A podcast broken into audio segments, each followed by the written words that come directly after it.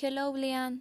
Observing your case, I'm very interested in what you are going to signs. I had the same situation with my parents uh, because uh, I argued a lot with them.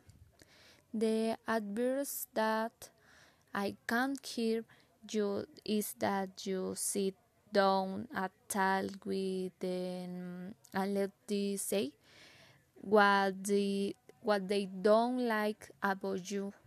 And you tell them what you don't like about them and so you can ration an agreement it has worked uh, for me a lot and i have not argument so much with them I hope my advice will work for you.